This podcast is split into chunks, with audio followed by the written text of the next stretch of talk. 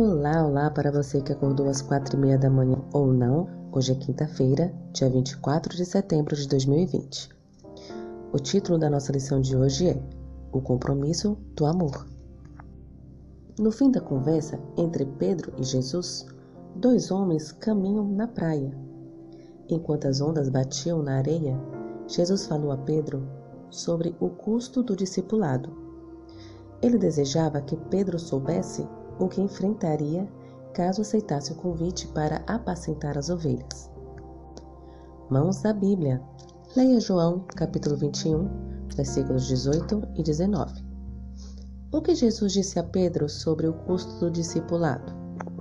Porque ele revelou algo tão assustador? Letra A. Ele precisaria se esforçar para merecer o perdão e uma nova chance. Letra B. Que ele seria martirizado por amor de Cristo. Cristo predisse o martírio de Pedro. As mãos do apóstolo também seriam estendidas em uma cruz. O Senhor ofereceu a Pedro uma escolha. O apóstolo poderia experimentar a maior alegria, ver pessoas ganhas para o reino de Deus. No dia de Pentecostes, ele veria milhares de pessoas aceitando a Cristo. Ele realizaria milagres em nome de Jesus e o glorificaria diante de milhares de pessoas. Ele teria a alegria eterna da comunhão com Cristo em sua missão. Mas esse privilégio teria um preço. Exigiria o sacrifício supremo. Cristo convidou Pedro a assumir o compromisso de maneira bem consistente, pois o apóstolo agora sabia que nenhum sacrifício, por maior que fosse, deveria impedi-lo de se unir a Jesus em sua missão. Mãos à Bíblia novamente. Leia 1 João, capítulo 3, versículos 16 a 18.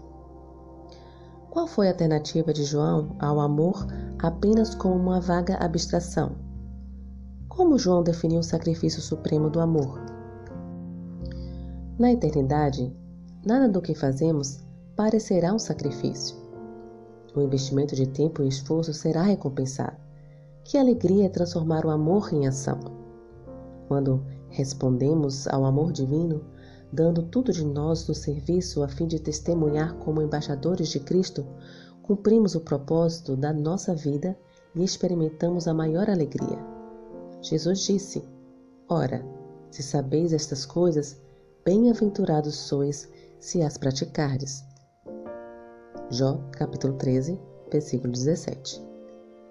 A maior e mais duradoura felicidade é cumprir o propósito da existência ao glorificar a Deus pela maneira como vivemos e compartilhamos seu amor e sua verdade.